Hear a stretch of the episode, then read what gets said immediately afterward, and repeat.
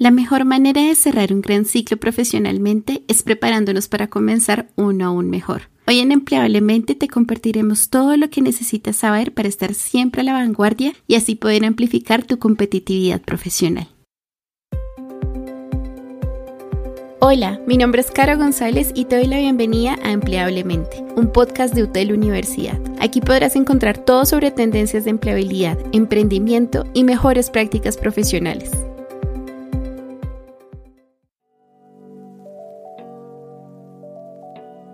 ¿Sabías que, según ADECO, empresa líder en recursos humanos, diciembre y enero son los meses en los que se publican más vacantes profesionales? Y aunque la decisión de cuándo comenzar a buscar empleo siempre dependerá de ti, hoy queremos compartirte las mejores prácticas profesionales que hemos recopilado a lo largo de este año, de la mano de expertos top en Latinoamérica. Finalmente, te compartiremos actividades adicionales en las que podemos acompañarte para maximizar tus oportunidades profesionales. Bueno, pues arranquemos con las mejores prácticas. Número 1. Armar tu CV. Algo imprescindible para asegurarte que tu CV llegará a los ojos de los reclutadores es asegurarte que esté armado, es decir, redactado, de modo que pase los filtros de la inteligencia artificial, ya que muchas empresas utilizan esta tecnología para optimizar sus procesos de selección. Para saber cuáles son las cosas que hay que sí o sí considerar, le preguntamos a María Arcoreca, especialista en acompañamiento y formación para el empleo. De acuerdo, eh, para hacerlo bien, tenemos que conocernos muy bien, primero de todo. Entonces, eh, una vez que te conoces, que sabes eh, qué, haces, qué haces bien, porque lo que no haces bien no, te interesa ni a ti publicarlo ni a nadie verlo, ¿de acuerdo? Entonces, ¿en qué eres bueno? ¿En qué eres buena? ¿Qué haces? ¿Cómo lo haces? ¿Para qué lo haces? Todo eso, cuando queda bien plasmado en un currículum, en un perfil de LinkedIn, siempre pensado en tus palabras clave, esas palabras clave van a ser recogidas tanto por un profesional como por la inteligencia artificial. Hoy en día yo ya he preparado a profesionales en las entrevistas online. Entonces, eh, les explican, va a aparecerte un contador en tu pantalla. Y entonces el profesional que está siendo entrevistado dice, vaya, cuanto más hable, mejor.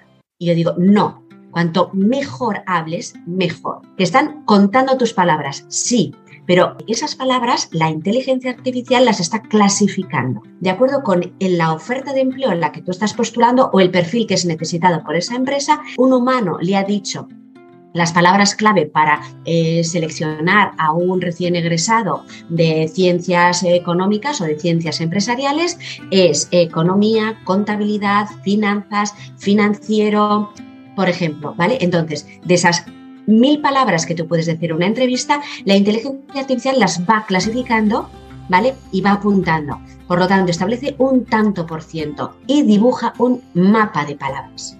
Ese mapa de palabras es, es lo que hace es objetivizar la entrevista que realiza un profesional. Por lo tanto, la inteligencia artificial eh, hay que conocerla y hay que utilizarla y utilizarla bien. Si tú sabes que hay inteligencia artificial, la fase esta de autoconocimiento tiene que ser brutal y tienes que mirar que contraste también con la oferta, con lo que está solicitando la otra empresa y que haga match. Y si hace match, vas a pasar la inteligencia artificial como también pasarías la inteligencia humana, pero de esta forma es muy objetivo. Si quieres conocer más, te invitamos a revisar nuestro episodio 2 de Empleablemente, titulado Cómo armar tu CV y aplicar empleos tomando en cuenta los filtros de la IA. Número 2. Optimiza tu marca personal.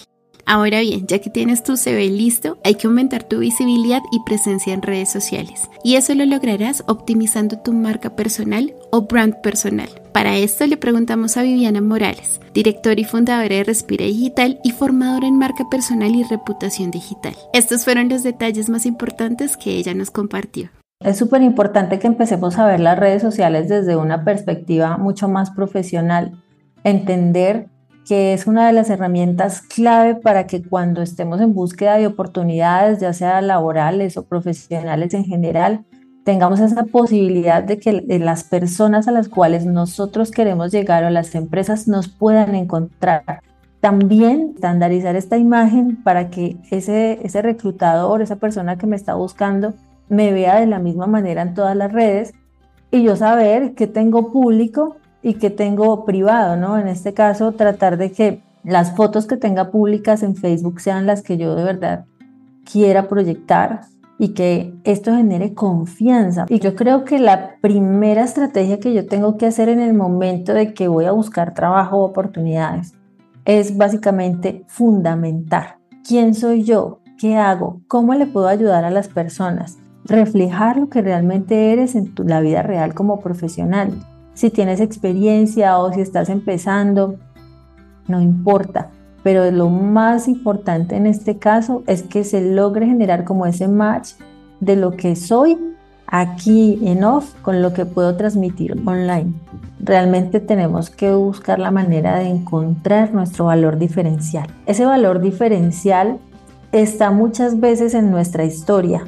Esa combinación en lo que yo hice, en lo que fui, en eso que parece que no tiene nada que ver con mi profesión, me aporta un montón y está haciendo de mí un profesional súper valioso. Bueno, las personas que dicen que las redes sociales no son para ellos están perdiendo una oportunidad grandísima de conectar con profesionales como ellos. Para saber más sobre otras cosas que te pueden ayudar en tu marca personal, te invitamos a escuchar el episodio 5 de Empleablemente, cómo establecer tu brand personal en redes. Número 3. Prepárate para la búsqueda de empleo. Ya con tu CV listo, tu marca personal bien definida, es momento de prepararte para la búsqueda de empleo. Así que le preguntamos a Verónica Lillo, consultora en desarrollo organizacional y coach en mindfulness, cuáles son los mejores tips para ayudarte a navegar en este proceso. Es súper importante primero desde el mindfulness realizar algunas pausas durante el día de manera de evitar que estos niveles de ansiedad o de estrés o de angustia lleguen como a su pico máximo, como volver al presente y a la calma. ¿Y por qué es tan importante la calma? Porque cuando estamos en calma tomamos decisiones desde otro lugar. Entonces, si estamos angustiados y ansiosos, generalmente hacemos muchas actividades, eh, pero no necesariamente esas actividades son las mejores, son las más estratégicas. Y desde ahí que el poder estar en calma nos permite eh, mirar esta, esta realidad desde otro lugar, poder tomar mejores decisiones. Entonces, por ejemplo, estas pausas nos pueden permitir eh, elaborar los currículums desde otro lugar, presentarnos a las entrevistas, ¿no es cierto? Elegir qué acciones o cómo vamos a organizar el día y también ir manteniendo los niveles de ansiedad y calma como, como en, un nivel eh, adecuado para finalmente poder, poder transitar. y también desde ahí las prácticas de gratitud eh, para poder al final del día poner foco en lo que hemos hecho. Prácticas que vienen de la línea del mindfulness y la autocompasión, ¿no es cierto? Entendida como la capacidad de acompañarnos a nosotros mismos cuando le estamos pasando mal, cuando experimentamos un fracaso o, una emoción desafiante. Y, ahí es fundamental, por un lado, eh, parar la mente, que es la que rumea, la que empieza a proyectar para el futuro, la que se queda pegado en la experiencia. Y con estas prácticas podemos como darnos automabilidad a través de frases, eh, a través de respiraciones y comprender que es normal eh, cuando, nos va mal sentirnos rechazados, sentirnos ansiosos, angustiados. Y eso no es el problema, sino que el problema es cuando nos quedamos pegados, ¿no? Y, nos resistimos a esa experiencia y en el fondo la vamos aumentando. Y el pensamiento rumiante y sin control tiene esta capacidad de ir haciendo que la experiencia sea mucho más dolorosa y que nos quedemos pegados por horas o días o semanas en, ese rechazo. Entonces, el poder sostenernos desde la autoamabilidad, con frases, con respiraciones, el entender que también es normal sentir lo que estamos sintiendo, naturalizarnos y acompañarnos y gestionarnos es clave. Si quieres conocer más, te invitamos a revisar el episodio 4 de Empleablemente, cómo prepararte mentalmente para la búsqueda de empleo. Y como último, pero no menos importante tip, te contamos que una gran práctica de la que poco se habla es hacer parte de comunidades y ferias de empleo y otros espacios para profesionales y emprendedores. Este tipo de comunidades desarrollarán tus habilidades interpersonales, ampliarán tus redes y contactos empresariales y te permitirán mantenerte a la par de las últimas novedades. Por otro lado, al compartir con otros profesionales, enriquecerás tus conocimientos y habilidades de la mano de colegas y expertos de prestigiosas empresas.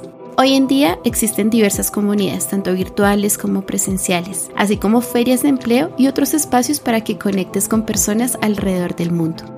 Por ejemplo, nosotros en UTEL contamos con varias iniciativas para que nuestros estudiantes y egresados puedan colaborar en red. Siempre UTEL, UTEL Conecta y nuestro Hub de Emprendedores son algunas de nuestras propuestas para potenciar los lazos de nuestra comunidad estudiantil. Por otro lado, las ferias de empleo ayudan en el entrenamiento y reclutamiento para la empleabilidad y el emprendimiento. Aquí también conocerás múltiples propuestas laborales de empresas nacionales y en algunos casos internacionales. A veces se organizan por industrias o por regiones. En UTEL llevamos a cabo una feria de empleo celebrada de manera anual en formato virtual, brindando miles de oportunidades laborales a miembros UTEL. Te invitamos a conocer cada uno de estos espacios en nuestro link de la descripción.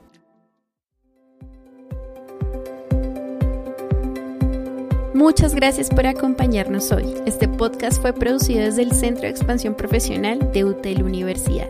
Recuerden seguir el podcast para estar siempre al tanto de los siguientes episodios. Hasta la próxima.